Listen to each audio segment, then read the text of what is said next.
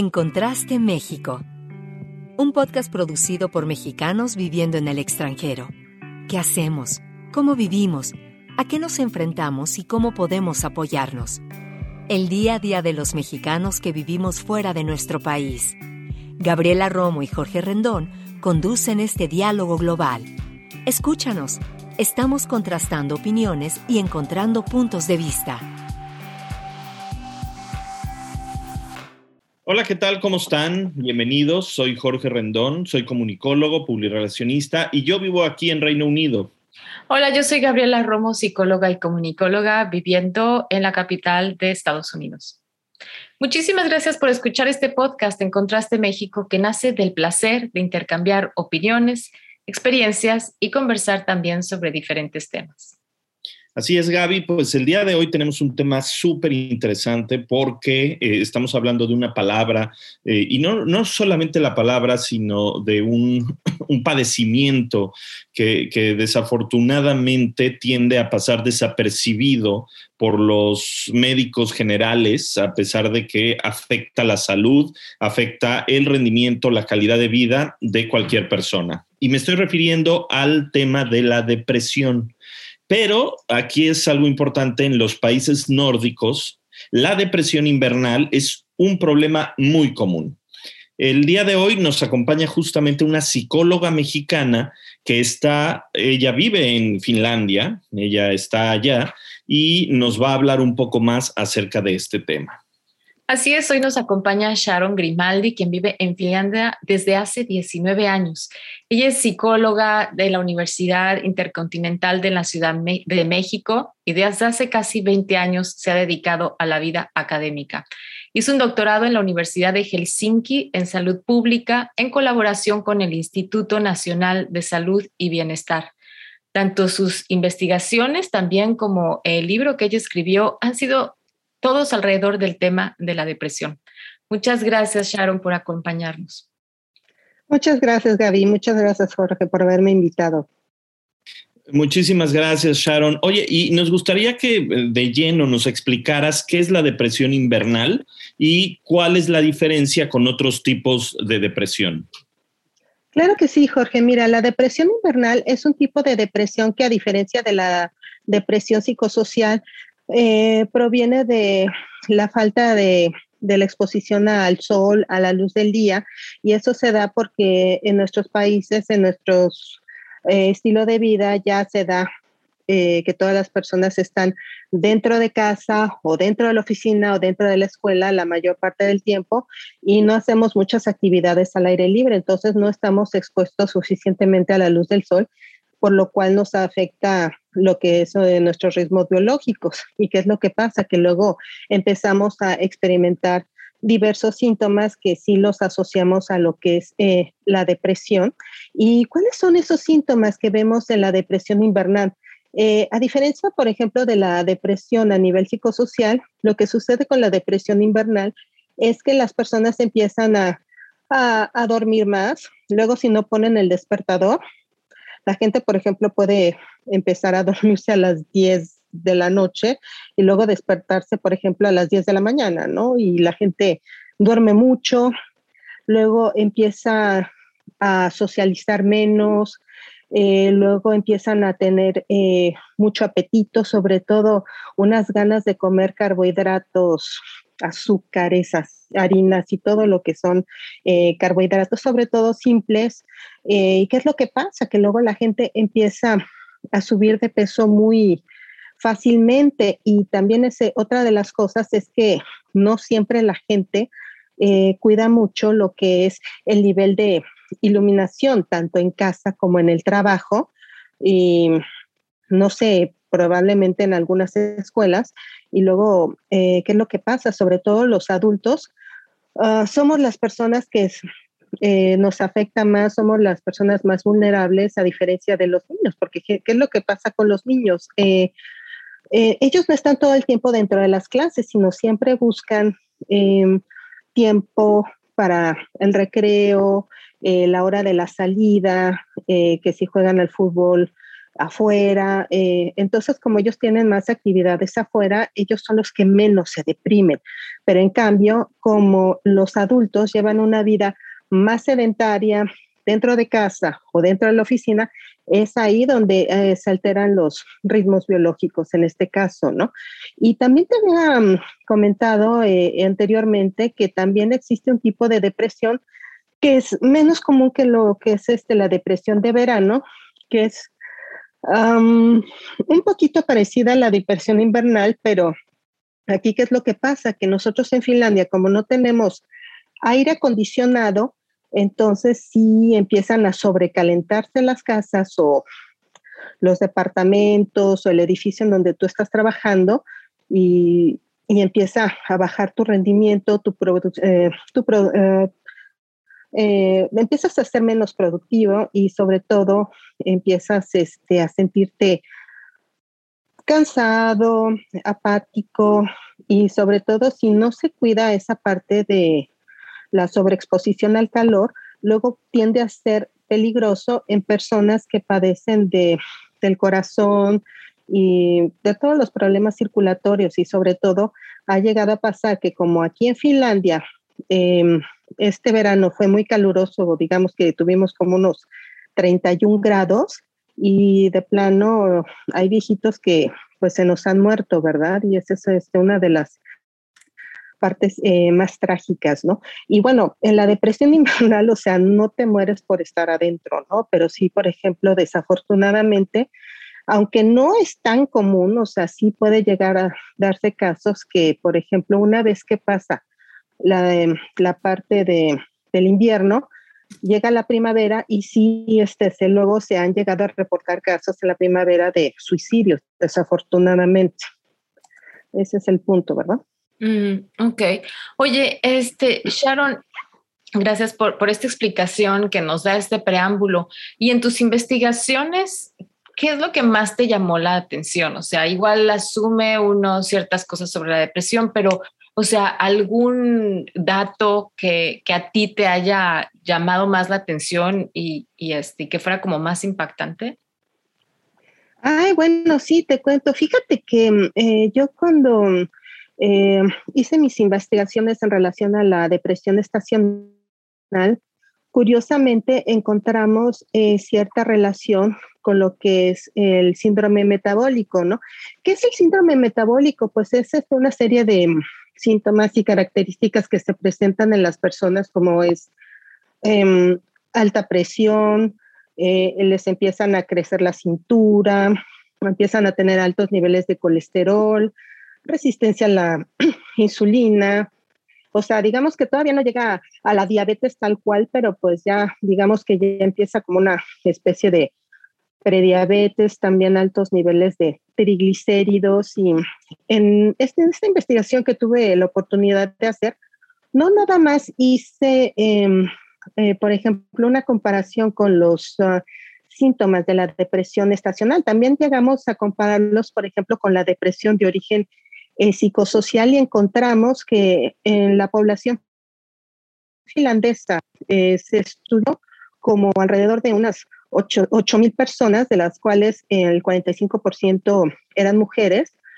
Y, y, bueno, por ejemplo, se encontró que precisamente el 44% de ellas pues presentaba pues eh, sobrepeso y que, eh, y que también eh, pues empezaban también em, a tener cambios estacionales. Había comentado antes que el 85% de la población reporta tener este tipo de em, síntomas estacionales, los que comenté previamente, pero de los cuales el 40% llega a ser problemático porque la gente llega a afectar pues su calidad de vida, este, empiezan a socializar menos, se deprimen más, se vuelven más apáticos, pero sobre todo, sabes que empieza a cambiar tanto el patrón de sueño como el patrón en la alimentación. ¿Y qué es lo que pasa? Que cuando empieza a entrar el invierno, sobre todo lo que es,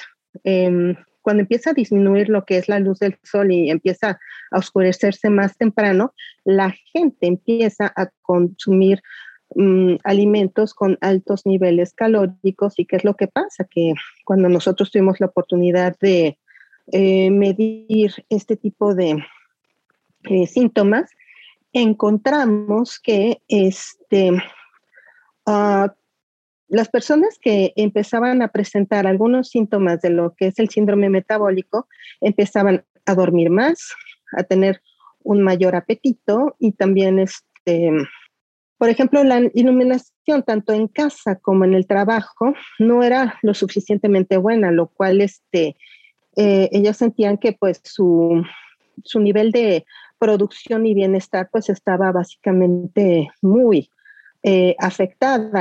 Eh, a pesar de que puede sonar que es una investigación muy reciente, o sea, pero lo que es este, la depresión estacional ya se había reportado desde hace mucho tiempo atrás, ¿no? Porque desde China, desde la dinastía Ming, un filósofo taoísta, por ejemplo, Wong Tai decía que, por ejemplo, las enfermedades se presentaban en diferentes eh, estaciones del año, o que, por ejemplo, el mismo eh, Hipócrates decía que eh, todo lo que es la manía y la melancolía, porque bueno, en esas épocas no se hablaba de la depresión, sino le decían melancolía, que se presentaban sobre todo cuando había cambios climáticos. Y otros filósofos griegos también decían que para prevenir el, pues estos, la melancolía y sentirse letárgico, que ya tenía uno que eh, exponerse más a la luz del sol. Y, este, y sobre todo, eh, un doctor que es eh, sudafricano, pero vivía en Estados Unidos, él sí también se la pasó muy mal porque él sí empezó a, a hacer que hizo en lo que es este, la epidemiología de la depresión invernal. al igual que yo, él lo vivió en carne propia en el norte de Estados Unidos. Tú estás en Finlandia, en, los países nórdicos, se presenta este, este tipo de, de, condición, eh, este, este tipo de padecimiento. Sin embargo, por ejemplo, somos muchos los mexicanos que vivimos en el extranjero, ¿no? En mi caso yo vivo en Inglaterra, eh, de, pronto tenemos, se habla mucho de que, eh, carecemos de sol, eh, por ahí se, habla mucho de la vitamina D, pero no nada más es en Inglaterra, tenemos el resto de Europa, muchos países, Polonia, por ejemplo, que siempre el cielo está gris, o incluso en algunas zonas en Estados Unidos, por ejemplo, o en otras partes del mundo. Entonces, este tipo de, padecimientos, esta depresión, es, es similar en, todo, en, el resto del mundo, o es una condición em, como muy sui generis eh, de, los países nórdicos? fíjate que ahorita, Jorge, que estás haciendo esta pregunta, em, es mucho más eh, común en los países nórdicos porque a nosotros sí nos afecta más lo que es la duración del día, porque te voy a poner un ejemplo. Eh, en el invierno generalmente la luz del sol sale a las 9 de la mañana y se oculta el sol como a las 5 de la tarde. Entonces, ¿qué es lo que pasa? Que cuando la gente entra a trabajar o entra a estudiar y luego sale de trabajar o de estudiar, pues sale de noche y desafortunadamente no tiene la oportunidad de recibir suficiente luz del día, pues para poder estimular lo que es, eh, lo que es los ritmos biológicos, porque algo que sí me gustaría comentarte es que el reloj principal que regula los ritmos biológicos de nuestro cerebro es el núcleo supraquiasmático y este se, se se estimula a través de la luz del sol.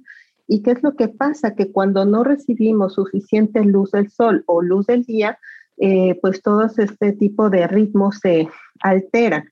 ¿Y qué es lo que pasa? Que cuando las personas eh, eh, no están suficientemente expuestas al sol, pues tienden a dormir más. Que, por ejemplo, si te vas a dormir a las 10 de la mañana, encuentras que luego te empiezas a despertar a las 10 de la mañana porque no pusiste, por ejemplo, el despertador y que luego la gente tiene ganas de comer cosas más em, con alto índice calórico, por ejemplo, lo que son los carbohidratos simples y qué es lo que pasa, que al final la gente tiende a engordar y es que cuando uno empieza a engordar a través de los carbohidratos, empiezan a tener problemas eh, de lo que es eh, el síndrome metabólico, ¿no? Y eso es lo que nosotros encontramos en nuestra investigación que hicimos eh, en la población finlandesa. Y todos estos resultados se pueden extrapolar a países como Suecia, Noruega, incluso la misma Finlandia, Islandia, que tiene una población un poco menor, pero sí también tienden a a ser igualmente afectados por esta falta de, luz del día, ¿no? Y lo que había comentado es que las personas aquí en Finlandia, el 85% de ellas sufre de, em, bueno, presentan este tipo de síntomas, pero para el 40% estos síntomas es muy problemático. ¿Y por qué? Porque la gente ya empieza a ser menos productiva, empieza a ser menos social y sobre todo empieza a, cambiar de, tamaño y forma, ¿no? Y eso es lo que sucede que luego las personas también empiezan a decir es que luego en mi casa no tengo buena luz o cuando trabajo y, eso también eh, contribuye con el, eh, el problema de la depresión estacional, ¿no? Y pues también lo algo que les estaba eh, comentando es que el 9% también de las personas tienen esta depresión mezclada. ¿Qué me refiero con esto? O sea, que tienen no nada más em, síntomas de depresión estacional, sino también síntomas de depresión eh, psicosocial, porque nosotros no nada más evaluamos a las personas que em, que tienen este, síntomas de depresión estacional, sino también este, se les aplicó el test de, del inventario de depresión de Beck, que ahí mide, por ejemplo, lo que es este, la depresión eh, psicosocial, y el 9% de la población eh, presentó esta depresión, digamos, eh, mezclada. Y em, también me gustaría comentarles que solamente eh, el 2.5% de la población se podría decir que tiene pues el diagnóstico formalmente dicho como el trastorno afectivo estacional, que es el, que es el nombre de, del diagnóstico como, como tal, ¿verdad? Y, este, y por ejemplo, en países como Alemania, eh, bueno, habías dicho Polonia y esos, em, a pesar de que sí, también no tienen eh, mucha luz del sol, pero dicen que no presentan tanto este tipo de síntomas como lo presentan en los países nórdicos, ¿no? Y uno puede decir, bueno, es que las personas em, eh, locales pues ya están más que acostumbradas, y pues no, resulta que no, porque eh, nos dimos cuenta que no nada más tienden a ser muy frecuentes y no solo problemáticas, ¿no? sino también eh, les em, causa problemas de salud más serio a largo plazo, como es lo que les decía, ¿no? el síndrome metabólico. Ok, oye, y Sharon, entonces, si pudieras listar como, no sé, algunas recomendaciones de qué es lo que se debe de hacer para prevenir, ya que este es el clima, ¿qué dirías tú? Bueno, antes que nada, eh, lo fundamental, eh, bueno, que la gente empiece, o sea, si puede que haga ejercicio, sobre todo en las mañanas. ¿Por qué? Porque el ejercicio no nada más eh, te activa tu metabolismo, sino también te empieza a activar lo que es el núcleo supraquiasmático que le decimos este el reloj maestro de nuestro cuerpo que es el que regula todas nuestras ah, funciones del día, por ejemplo, eh, cuando necesitamos dormir, cuando necesitamos despertar, cuando estamos en periodo de ayuno y en periodo este, de, de comida y demás, ¿verdad? Y también, esta es una recomendación. La otra, este, últimamente eh, está mucho la moda, este tipo de dietas que dicen, eh, pues bajos carbohidratos y más proteínas, ¿no? pero, eh, o sea, que incluso hasta dicen este, dietas cetogénicas y todo, ¿no? Eh, hay que eh, recordar que, por ejemplo, hay carbohidratos como incluso las frutas que, aunque sean azúcares, también tienen proteínas, vitaminas y otras propiedades que también ayuda, por ejemplo, a los niveles de energía de las personas, porque eso es lo que muchas veces se han quejado las personas, que tienen bajos niveles de energía y yo creo que las dietas cetogénicas o las dietas bajas en carbohidratos no ayudan. Yo creo que es importante eh, consumir carbohidratos em, de mejor calidad, que sean, este, por ejemplo, todo lo que es, este, si pueden digerir, por ejemplo, el gluten, que es este, el, el trigo, eh, el pan integral, em, las pastas integrales, por ejemplo, frutas mm, de, eh, de, mediano o de bajo índice glucémico. Hay que limitar, por ejemplo, las de alto índice glucémicos como, las, como los plátanos y sobre todo lo que son las frutas tropicales.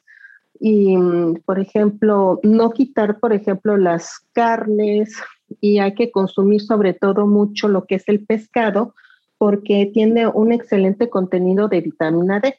Por ejemplo, para las personas que no pueden consumir lácteos, que también tiene vitamina D, eh, lo que siempre se recomienda es un suplemento de calcio con vitamina D. O hay personas que solamente con la vitamina D eh, pueden tomar, por ejemplo, unos 20 microgramos al día, que es excelente pues para mantener eh, un buen nivel de energía y sobre todo un buen estado de ánimo. Y de hecho últimamente se había dicho que, por ejemplo, en el tema del coronavirus, también es importante el consumo de vitamina D porque es este un factor protector para este tipo de cosas. Y sobre todo para la, los síntomas del, del COVID, ¿no? Pero regresando a la parte de la depresión invernal, eh, la vitamina D es súper importante porque si no, luego empiezan a aparecer los síntomas de, la depresión. Además, también se recomienda que las personas em, que mejoren, por ejemplo, la iluminación de su casa y que si van, por ejemplo, a construir una nueva casa, que tengan más ventanas para que tengan, por ejemplo, mayor iluminación y si tienen una mejor orientación, o por ejemplo hacia el este, o sea, para aprovechar el sol lo más que se pueda, es mejor. Y, por ejemplo, si las personas tienen que entrar a trabajar por largos periodos de tiempo, tienen que utilizar una lámpara especial que es como una lámpara terapéutica que ayuda eh, a activar a las personas, sobre todo en las mañanas, durante el desayuno o después del desayuno, ya cuando empiezas a trabajar, tienes tu lamparita así muy luminosa por 30 minutos y eso pues es equivale más o menos este a una pequeña eh, como caminata al día, aunque no tienes el beneficio aeróbico, pero sí tienes eh, el, el, beneficio eh, de iluminación en este caso, ¿verdad? Y, y bueno, básicamente son estas recomendaciones. Y ah, otra cosa también que mínimo tienen que hacer tres veces por semana 30 minutos de ejercicio aeróbico para que pueda mantenerse, por ejemplo, el metabolismo y lo que es sobre todo lo que es el ciclo de descanso y actividad en el ciclo, en el núcleo supraquiasmático. Esas son las recomendaciones que se darían en estos casos. Gracias. Muy bien, Sharon. Oye, pues eh, eh, ya de una vez te sirve para que regules tu vida, ¿no? Ya para que regules tus hábitos eh, en, general, ¿no? Porque se trata de hacer ejercicio, de, comer bien, evidentemente. lo, que estás diciendo, la importancia de la vitamina D, ¿no? La asimilación de, de, pronto de esta vitamina, en fin. Pero bueno, pues ya aprovechamos para, para que eh, le, demos ahí rumbo eh, sano a, nuestra vida, ¿no? La verdad es que pues te, te, queremos agradecer muchísimo por, habernos hablado de, este tema. Como dijimos al principio, eh, de pronto es una temática que eh, a lo mejor no, no todo el mundo, no todos los, los, los, eh, médicos, bueno, recomiendan muchas cosas alrededor de todo esto, no la, no la, no la ven o no le dan tanta importancia, pero, pero los, de, pronto se siente, ¿no? tú decías que tal vez en países como, como Inglaterra o Polonia, etcétera, se sufre menos, pero yo que vivo en Inglaterra, de pronto se siente, ¿sabes? Se resiente un poco el que no, no haya sol. Entonces me imagino que en estos países nórdicos, por supuesto que estará eh, eh, súper eh, fuerte, ¿no? Así es. Pues en principio, bueno, pues gracias. Así es, sí. Muchas gracias, Sharon. Y también muchas gracias por escucharnos. Somos Gabriela Romo y Jorge Rendón, quienes realizamos En Contraste México, con la ayuda de Melania Ortega en la producción de este programa.